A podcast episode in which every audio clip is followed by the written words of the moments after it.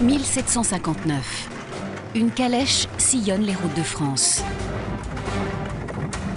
À son bord, une femme chargée d'une mission de la plus haute importance, lutter contre le dépeuplement du pays. Marie-France Morel. Pour lutter contre la dépopulation, on pense qu'il faut aller à la racine et empêcher les enfants nouveau-nés de mourir et les femmes en couche de mourir aussi. À l'époque, une femme enceinte sur dix perd la vie au moment de la donner. Pour remédier à cette hécatombe, les ministres de Louis XV font appel à une sage-femme, Angélique Marguerite du Coudray. Ah, c'est une, c'est une sacrée bonne femme, si je puis dire, hein C'est une maîtresse sage-femme formée à l'Hôtel-Dieu de Paris, donc une, une excellente sage-femme. Elle a, elle a un sens pédagogique. À 47 ans, Madame du Coudray entreprend un long voyage de 25 ans à travers toute la France, au cours duquel elle va enseigner l'art des accouchements. Car dans les campagnes, depuis le Moyen Âge, les accoucheuses qui sont au chevet des femmes n'ont aucune formation. Ce sont les matrones. Jacques Gélis, historien. La matrone est la plupart du temps une vieille femme, de conditions extrêmement modestes, souvent une veuve, qui fait ça un peu par, euh, par esprit charitable. Malgré la pudeur de l'époque qui impose à la femme enceinte de garder ses vêtements, la matrone a tout de même acquis un savoir-faire empirique.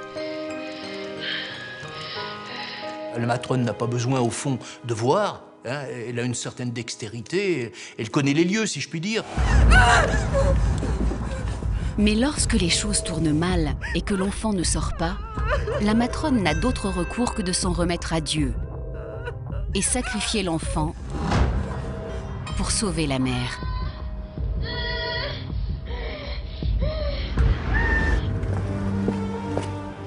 Madame du Coudray veut rompre avec ces traditions en formant des sages-femmes.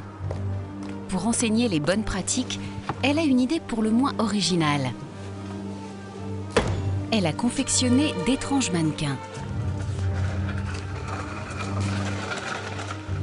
Un exemplaire unique de sa panoplie est aujourd'hui conservé au musée de la médecine de Rouen. Arlette Une Dubois, pièce essentielle, c'est cet enfant conservatrice. qui représente le, le nouveau-né, là, qui arrive à terme. Sa tête est très souple pour simuler les manœuvres de l'accouchement. Mais le génie de Madame Ducoudray réside dans cette pièce représentant un bassin de femmes. On voit l'intérieur du bassin, les trois passages dans lesquels l'enfant va devoir passer. Le principe, c'était que les élèves manipulaient sur la machine. Son souci du détail est tel que son mannequin contient un élément inattendu. C'est une machine complexe et qui euh, a été euh, radiographiée et on a eu la surprise de découvrir à l'intérieur eh un véritable bassin en os de femme. Grâce à ces mannequins plus vrais que nature, 10 000 sages-femmes vont être formées aux techniques d'accouchement. Mais pendant qu'Angélique Ducoudray éduque les femmes à la campagne, dans les villes, un autre phénomène est en train de s'enraciner.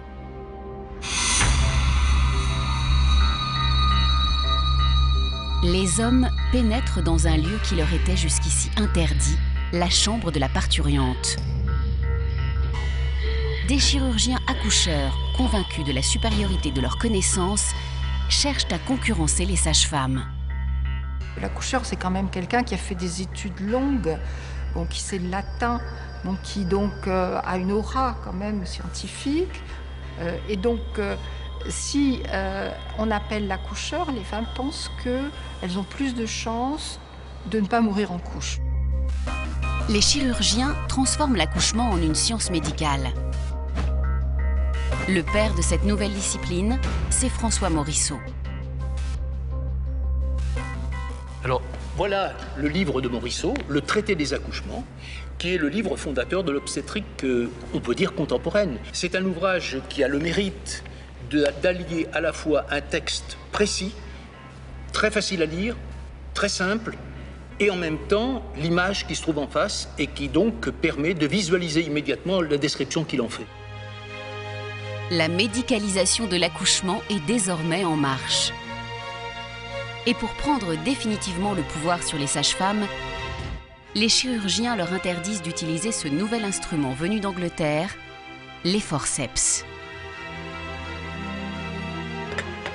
L'invention, c'est précisément d'avoir eu l'idée de prendre deux spatules, c'est des formes de spatules au fond en métal, et euh, pour saisir enfin beaucoup mieux la tête de l'enfant et le faire progresser, le tirer dehors.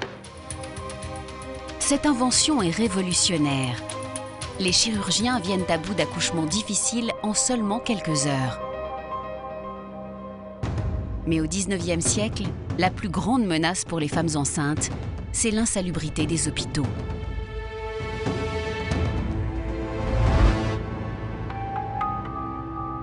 « 1856. En ce mois de mai, à la maternité de Port-Royal à Paris, 32 femmes viennent accoucher. 31 y meurent. Après avoir accouché, les femmes souffrent de fortes fièvres que personne ne sait guérir.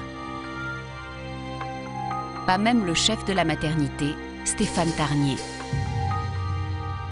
Tarnier est désespéré et il pense qu'il va fermer la maternité et qu'il va préférer envoyer les sages-femmes de la maternité à domicile chez les femmes parce qu'il se dit finalement c'est beaucoup plus sûr. À cette époque, les médecins ne comprennent pas les causes de la propagation de ces fièvres dites puerpérales. On aère les pièces par des courants d'air, mais rien n'y fait. Roger Henrion, obstétricien. Les étudiants en médecine passaient à cette époque des salles de dissection aux salles d'accouchement sans se laver les mains et sans avoir aucun liquide euh, antiseptique. Sous le regard impuissant de Tarnier, les fièvres puerpérales vont faire des ravages pendant de longues années jusqu'à ce qu'il trouve la solution. En 1870, il s'inspire des nouvelles règles d'hygiène en vogue en Europe. Il impose au personnel de se laver les mains, de porter une blouse, un masque, des gants. Et ça marche. À la fin du 19e, la première femme qui est sortie vivante d'une maternité après avoir une fièvre puerpérale a été fêtée. Dès lors, les maternités ne cesseront de se moderniser pour devenir, au fil des siècles, l'environnement le plus sûr pour accoucher. Au point que dans les années 50, des siècles de tradition vont être bouleversés. Les femmes qui jusqu'alors préféraient accoucher à domicile choisissent désormais en majorité l'hôpital. Une tendance qui depuis ne s'est plus jamais inversée.